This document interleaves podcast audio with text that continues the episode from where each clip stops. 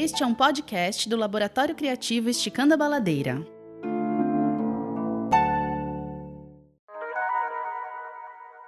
Era sábado de manhã. O dia amanheceu nublado, mas em Fortaleza uma nuvem de chuva teima pouco em se manter molhando. Era daqueles dias em que cinco minutos de um baita toró caíam e logo o solzão truano vinha para cima com tudo, levantando aquele mormaço que é a cara de Fortaleza. Acho que é mesmo o seu bafo. Já faziam dez anos que eu passava todos os meus carnavais em cima da serra. Guaramiranga me recebia cheia de soul, blues e jazz todos os anos. Adorava o friozinho daquela serra, a música trabalhada e a companhia dos meus amigos também. Carnaval que conhecia na infância em Fortaleza era cidade vazia e viagem para a praia. Praticamente cada município no interior e no litoral do Ceará tinha o seu mela-mela. Muita gente se sujando e brincando enquanto ouvia um som que fosse hit da temporada pela quinquagésima vez. Não gostava de ter a cara empastelada de maisena e achava aquela música cansativa. A serra me parecia muito mais atraente e me confortava nos últimos dez anos. Mas naquele carnaval, o amor me encontrou, né? Aí eu fiquei, fiquei com ela. Eu estava apaixonado. O que, que custa ficar, né? Permaneci na cidade e para mim foi uma surpresa. Naquele dia nublado, uma batida deliciosa vinha do centro da praça. Saí impressionado com o ritmo e segui admirado umas vozes muito animadas. Virei a esquina e aquele mundo explodiu diante de mim. Super-heróis, ninjas e piratas, perros e arlequinas, salva-vidas e bombeiros compartilhavam o mesmo espaço com a Madre Superiora da primeira igreja lesbiteriana de Fortaleza. Tudo registrado por um curioso sujeito vestido de pescador carregando uma vara de bambu de 3 metros de altura com uma câmera GoPro na ponta. Muita gente bêbada e animada pedia para tirar uma selfie do enorme pau de selfie. Vejo também, então, surpreso e feliz quando uma trupe dos integrantes do seriado do Chaves chegam pulando para me abraçar. Se há um espaço e um tempo mágico em Fortaleza durante o carnaval, era aquele. Era aquele lugar e aquele momento. Eu estava na Praça do Benfica e a música no palco era levada pelo luxo da aldeia. Uma banda que desde 2006 resgatava as mais memoráveis músicas compostas por cearenses em ritmo de carnaval e mantinha a chama acesa da folia, homenageando e mantendo viva a história do carnaval de rua do Ceará. Ednardo, Amelinha, Belchior e Pingo de Fortaleza contagiavam com suas letras aqueles brincantes naquela praça. Minha imagem desde então mudou. Carnaval em Fusta não significa mais ruas vazias. Era festa, era alegria e diversão. Muita diversão. Ah, e a chuva, vocês lembram? A chuva ia e vinha, como gosta de ser em Fortaleza, brincando junto com a gente. E cada um se banhava, cantando e dançando curtindo aquela emoção que vinha debaixo da chuva e logo em seguida debaixo do sol, que voltava cada vez mais ardendo e brilhando, só para fazer coro com mais uma canção do luxo. É um sol, é um sol, um sol para cada um. É um sol, é um sol, um sol para cada um. Muito bem, Ed. Maravilhoso. Ed, Maravilhoso. Eu, não tinha, eu não tinha pensado no meu assim, não. Vou já pensar daqui a pouco. Eu, eu também não tinha organizado dessa forma, não. Minha eu ia só contar. Como é que faz para a gente abrir uma contar. requisição no Esticando? É, é, quanto tempos úteis que a gente manda a história e você dramatiza ela? É é, Ed, assim, a, a minha está organizada em tópicos, só para tu ter uma, uma dimensão. Do... Minha está organizada em link. A minha vai ser 40, 40 o segundos. O do Jorge está organizado em link. A minha vai ser 40 segundos. É porque tinha sido colocado aqui storytelling. Aí eu me é. vi diante da pressão de escrever uma coisa. Pressão cacete. Tome. Tome. Não foi pressão, não. Isso daí é coisa tua. Isso aí é, é, é ciricutico. Isso aí é bichinho no, no, no sangue. Isso aí é encosto, entendeu? Isso aí é coisa tua. Também acho. Mas vocês gostaram? Vamos lá, é vamos começar. real a história. Adorei. Não, que, que, eu, que eu que, assim, que eu gostei, eu gostei muito. Eu, eu quero saber se os ouvintes vão gostar da minha depois de ouvir a tua. E a minha, que é a próxima? Esticando a Baladeira conversa sobre pensamentos complexos.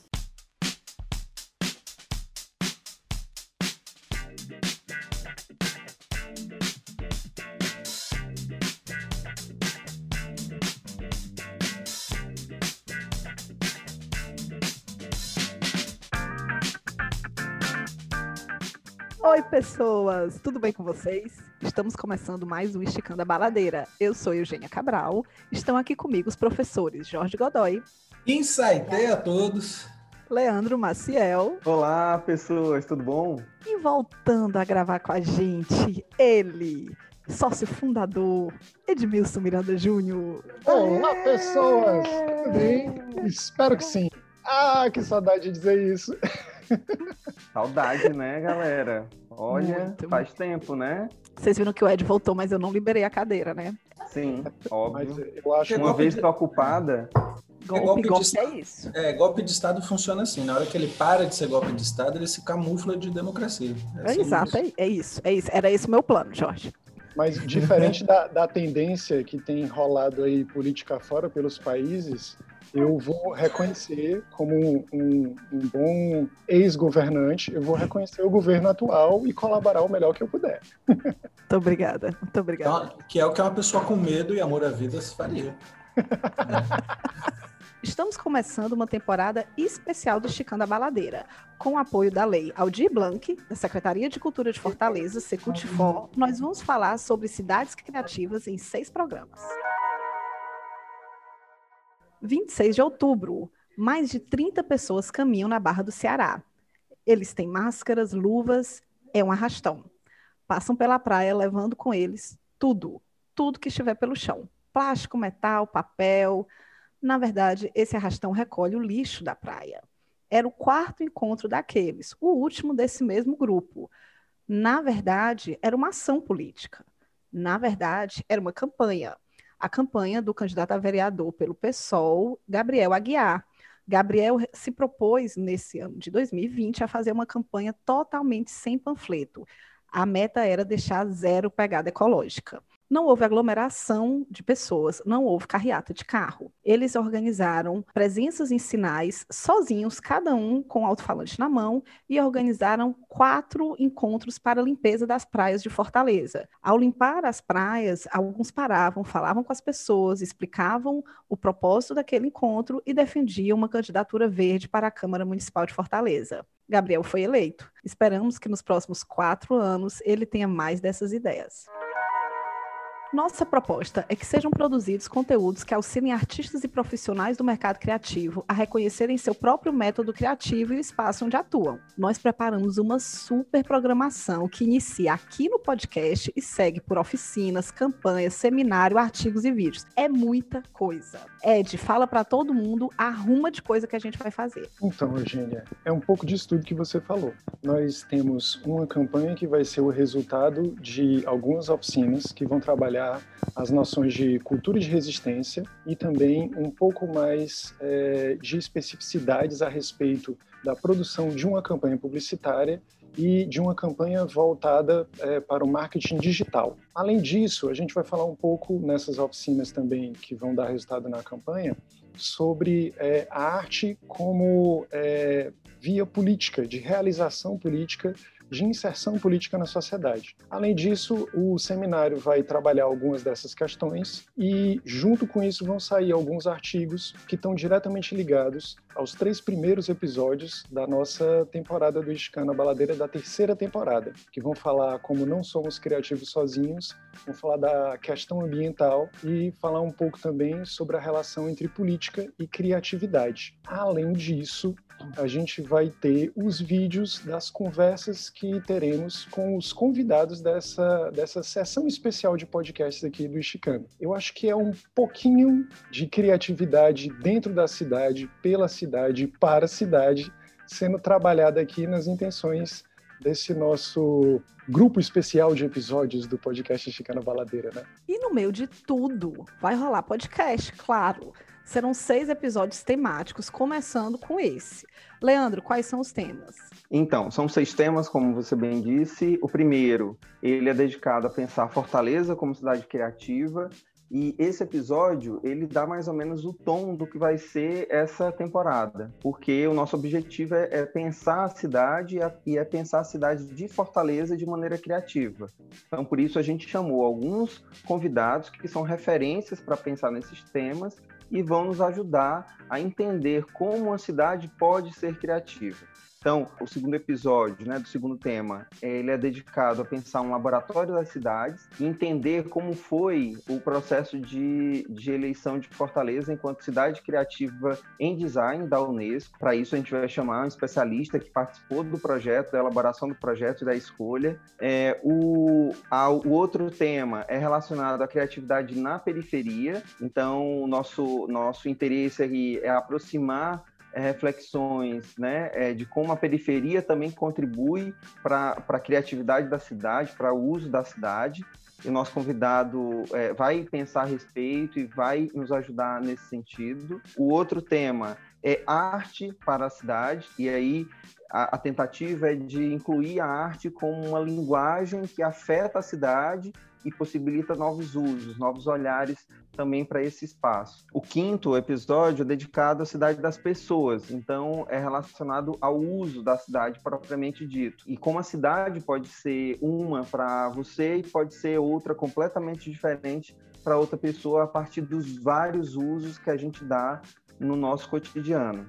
Também, e por fim, Fortaleza como essa multiplicidade de experiências para todos os cidadãos, né? E isso também pensando é, ao longo da história e tudo. Então a gente vai refletir de maneiras diferentes, por vertentes diferentes, várias fortalezas, né, várias cidades que possam ser pensadas a partir desses lugares, a partir desses convidados e a partir dessas lupas, né, que a gente acaba acaba tendo também tudo com o objetivo claro de pensar como a criatividade pode ser uma espécie de ponto comum, olhar-chave para diagnosticar essas, essas várias temáticas. Massa. Jorge, está tudo amarradinho, mas eu queria que a gente explicasse mais para as pessoas sobre essa oficina. Como é que isso vai acontecer? Qual a intenção dela? Quais os objetivos? Como é que vai ser a participação? Pois é, Eugênia. A ideia é que a gente montasse uma oficina que fosse estruturada em alguns momentos e que ela tivesse como objetivo principal promover um pensamento um pouco mais crítico sobre o potencial criativo tanto da cidade quanto dos movimentos é, sociais, das causas que a gente assume, né? Então, a gente queria tentar passar um pouco do nosso repertório de como que a gente produz conteúdo e como que esse conteúdo pode ser alinhado para alguma causa que você assumiu. Então, a nossa ideia é montar uma oficina com quatro momentos, né? Então, num primeiro momento, a gente conversaria sobre a ideia de cultura de resistência, a ideia do decolonialismo e como que essa prática é importante para a autonomia criativa, é, tanto individual quanto coletiva.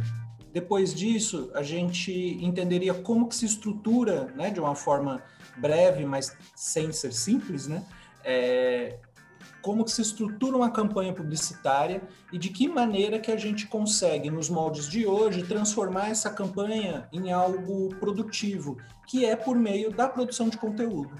Então aí a gente mostraria quais são as etapas, as principais ferramentas e os principais veículos de produção de conteúdo né? De que maneira produzir esse conteúdo e aí depois que a gente entende tudo isso, propor algumas estratégias de ação por meio dessa comunicação.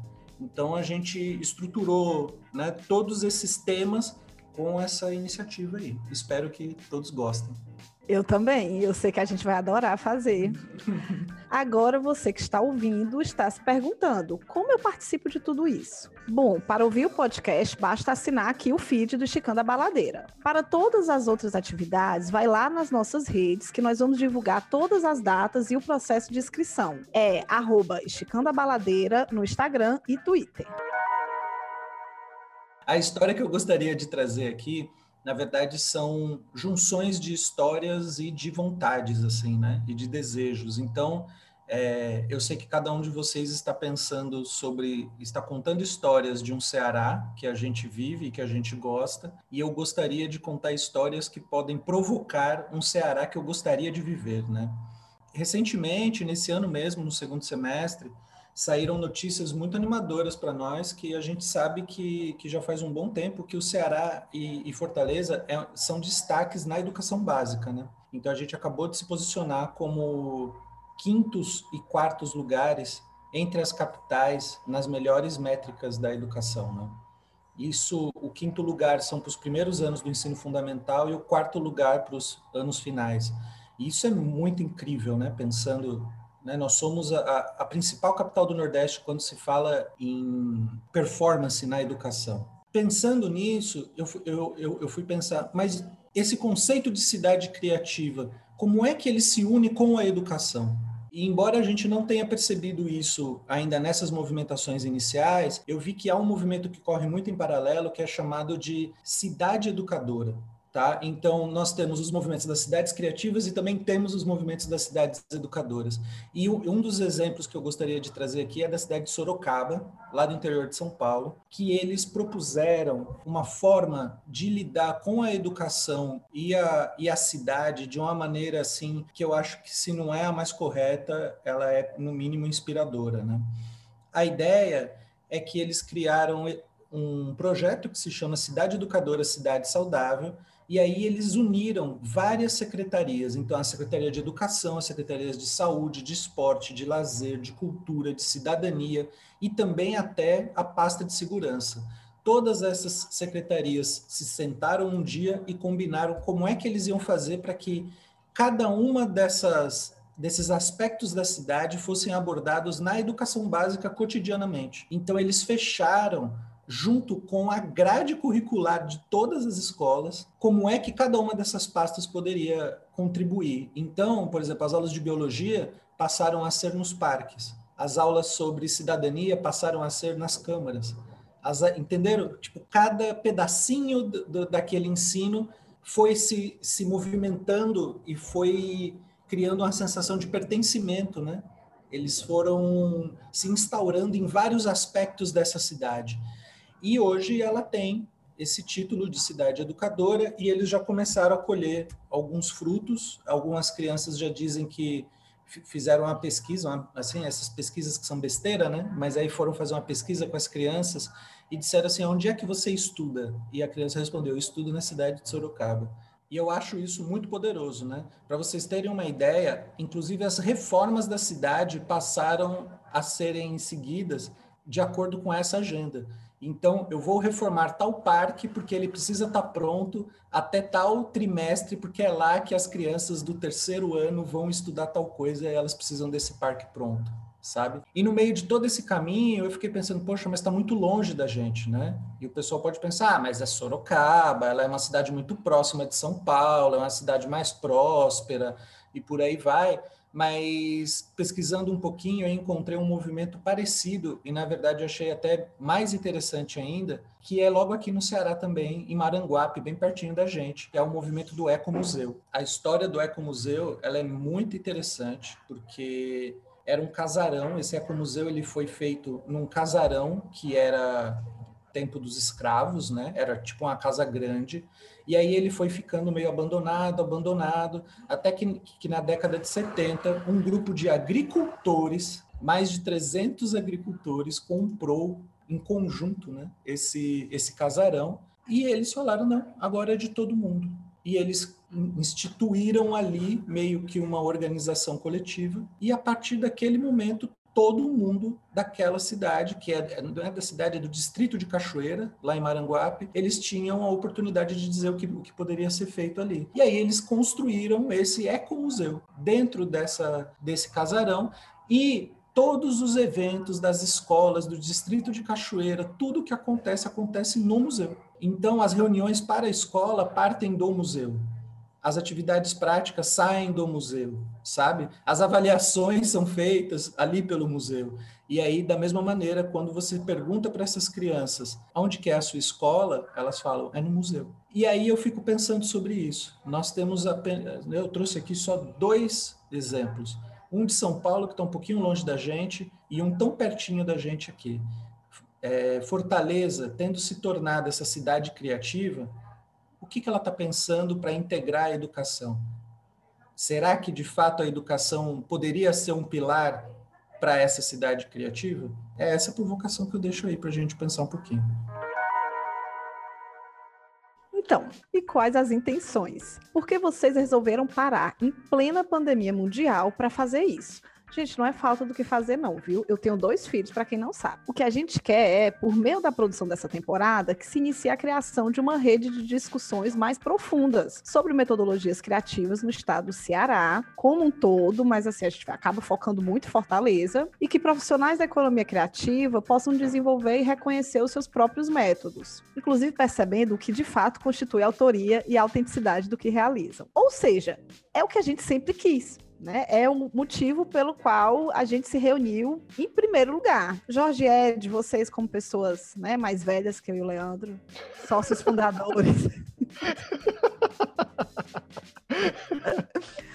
de outra geração. essa bagagem é, da experiência. Essa outra geração. Total, Leandro, total. Inclusive, você tá nosso... aqui vacilando, daqui a pouco toma um velho na cabeça. Assim. Você não sabe o que está acontecendo daqui a pouco. Ei, tu! Inclusive, naquele nosso primeiro programa justo, né, Leandro? A gente deixou bem claro que a gente era New Generation, total. Continuamos ainda. Continuamos. Então... O Patrick Stewart. Então, por favor, relembrem pra gente como e por que e como surgiu o Esticando a Baladeira, o projeto. Eu acho que porque era porque a gente descobriu que gostava muito de conversar juntos e gostava mais ainda quando as pessoas ouviam o que a gente estava conversando ou se interessavam pelo que a gente estava afim de conversar. É meio isso, não foi, Jorge? É, eu acho que sim. Eu acho que a gente deu. Eu não vou chamar de sorte, mas também não consigo achar uma palavra melhor. É estranho. Mas a gente percebeu que, de alguma maneira, a gente tinha ideias muito parecidas sobre a produção criativa ou até mesmo sobre formas de encarar o mundo e que a maneira que a gente abordava esses assuntos em sala de aula acabava sendo complementar, né? E a gente percebeu também que muitos alunos tinham um problema de, em como lidar com esse aspecto da criatividade. E aí a gente foi se juntando para fazer algumas palestras na própria faculdade, por aí vai, e a gente percebeu que um sempre acabava abordando um ponto específico do conteúdo e o outro finalizava. Então,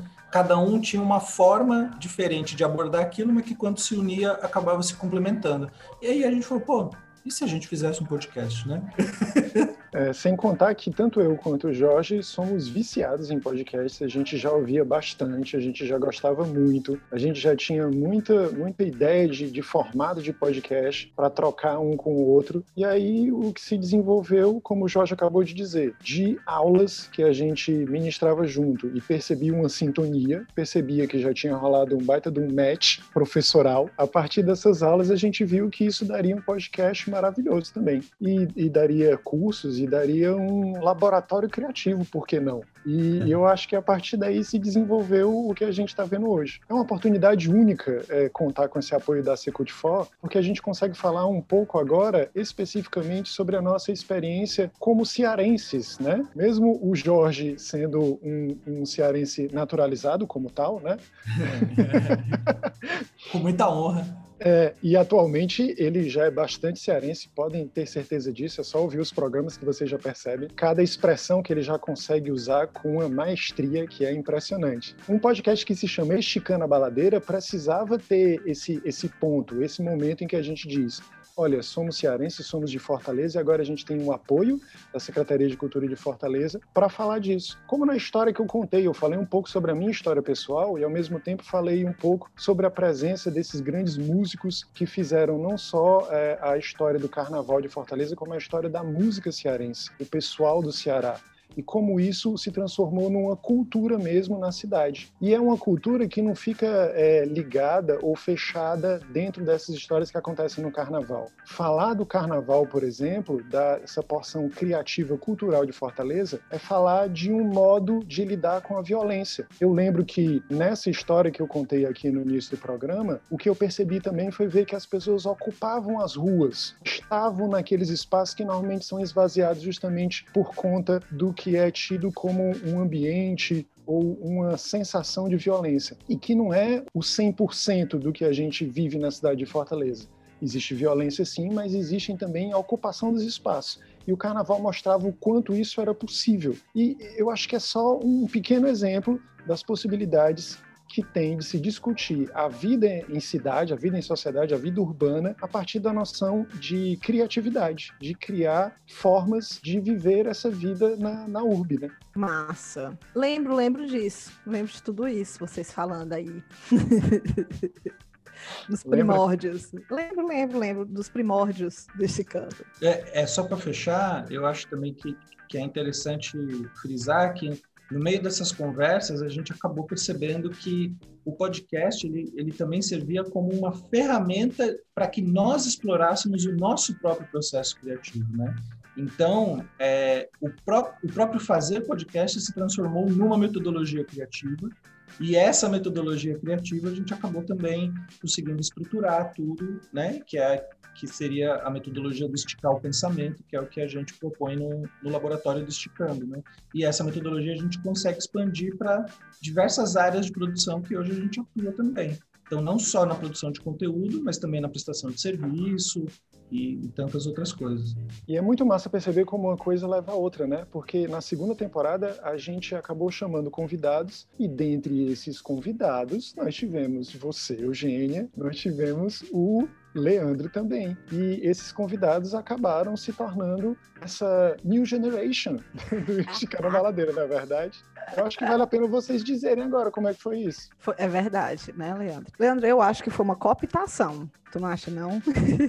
eu, eu, se foi, foi muito bem feita, porque eu me senti, assim, muito, muito bem. Eu me senti participando da escolha de, de participar, entendeu? Então, é, é, a melhor forma de convencer outra pessoa, né? Fazer com que ela é, pense que tomou a decisão de fazer isso. Mas, mas é, eu comecei, a, eu não vergonho de dizer isso, eu comecei a ouvir podcast por causa do Esticando a Baladeira, porque eu, eu não conhecia esse universo, né? Eu já ouvi, eu tinha ouvido falar, mas eu sou muito mais visual, então sempre recorri mais aos filmes e menos a rádio, menos a, a podcast.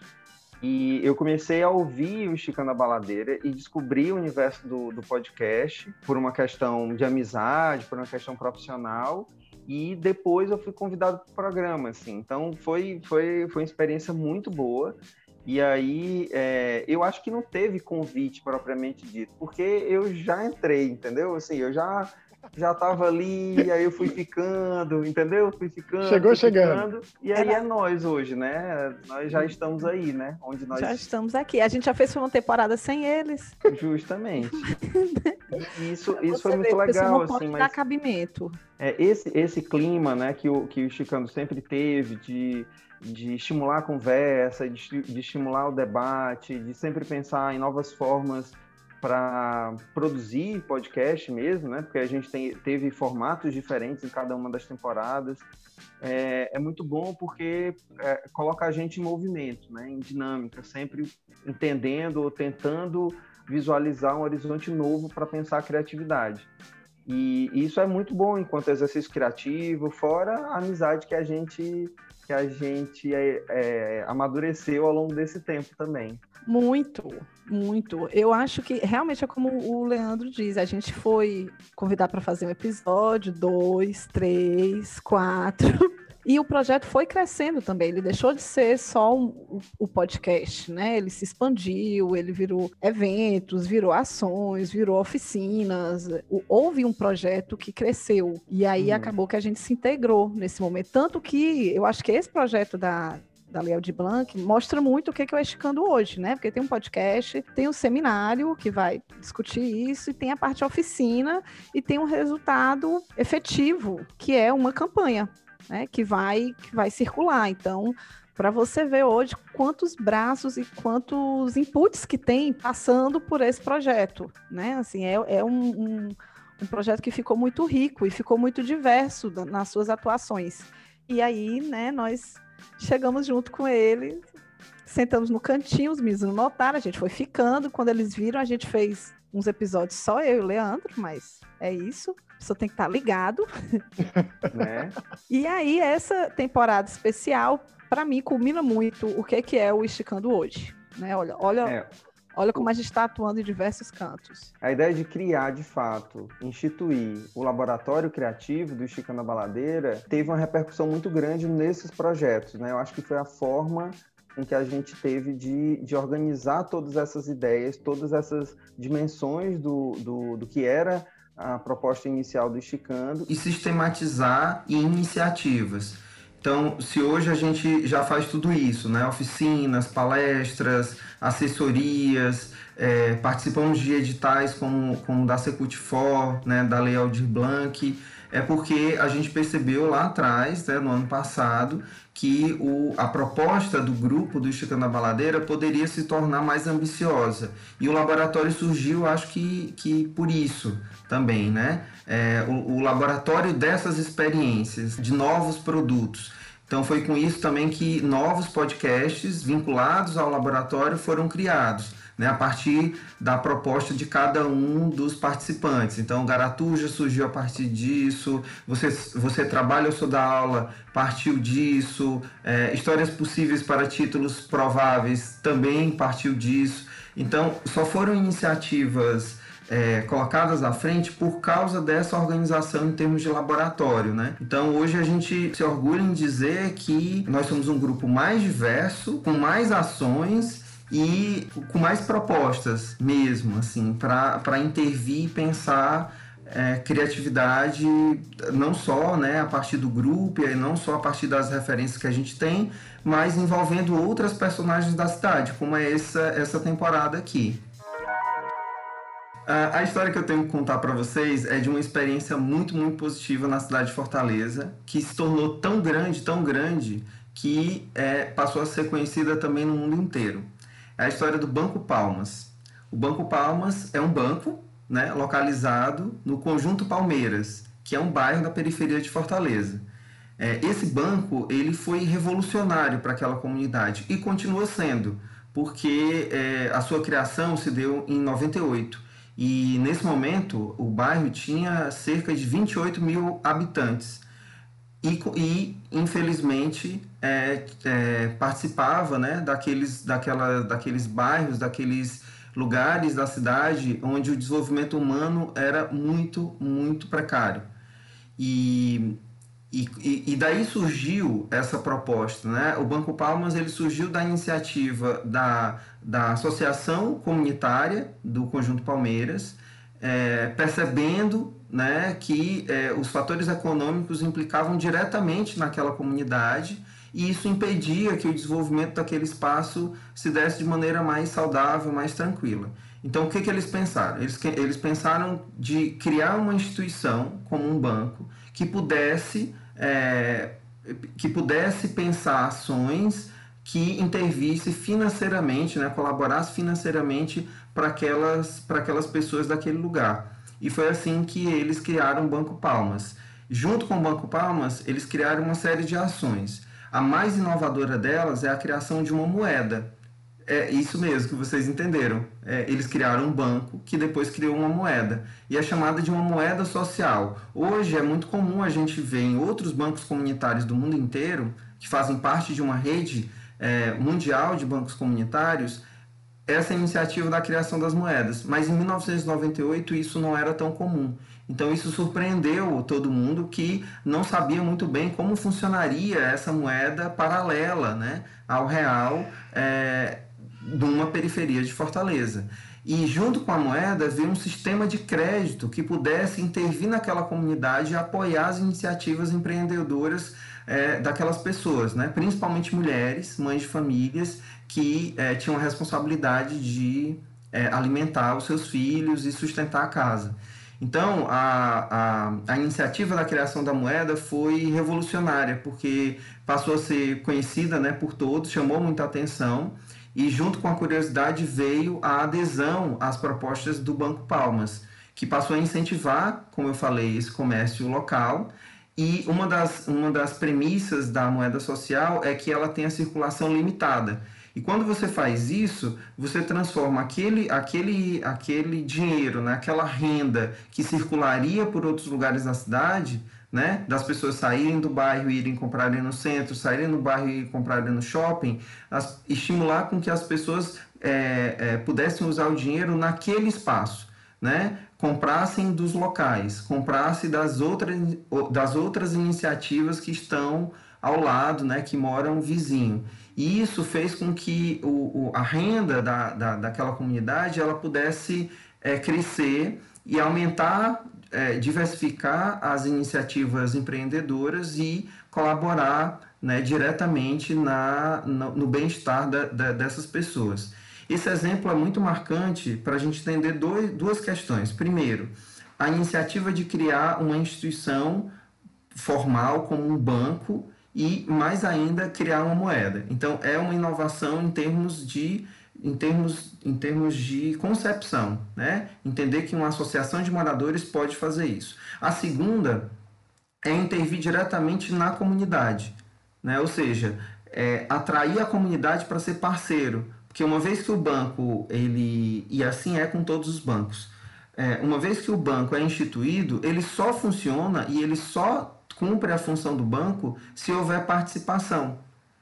E aí a participação do Banco Palmas foi fundamental para isso. E é fundamental ainda hoje, porque o banco ainda é mantido pela comunidade, pela associação de moradores, que compõe seu conselho, que define suas diretrizes, que define suas ações. E hoje é, o Conjunto Palmeiras é um bairro ainda é, pobre de Fortaleza, mas muito mais rico financeiramente, muito mais rico em participação comunitária do que era em 1998. Então, é uma iniciativa para a gente ver como uma, uma inovação local né, de um bairro pode contribuir, né, de, é, pode contribuir, pode inclusive definir as políticas de, de ação né, que se dão na, na cidade.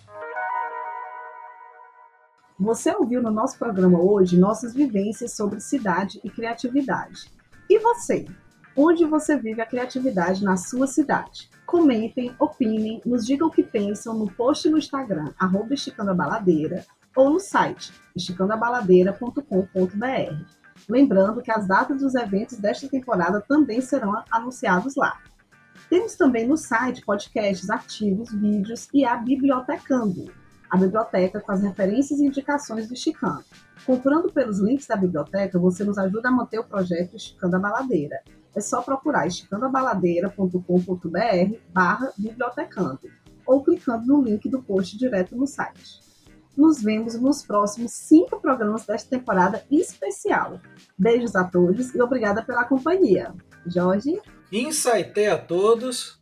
É isso aí, gente. Muito obrigado por esse episódio e também por essa temporada, né, que vai ser muito especial. A gente ficou muito feliz com com essa oportunidade da Lei Aldir Blanc, então esperem aí maravilhosos episódios. Obrigado a todos. Leandro. Olá, pessoal. Lembrem-se, só a mudança é permanente. E que bom, né? Essa temporada abrindo novamente nosso reingresso aqui no podcast.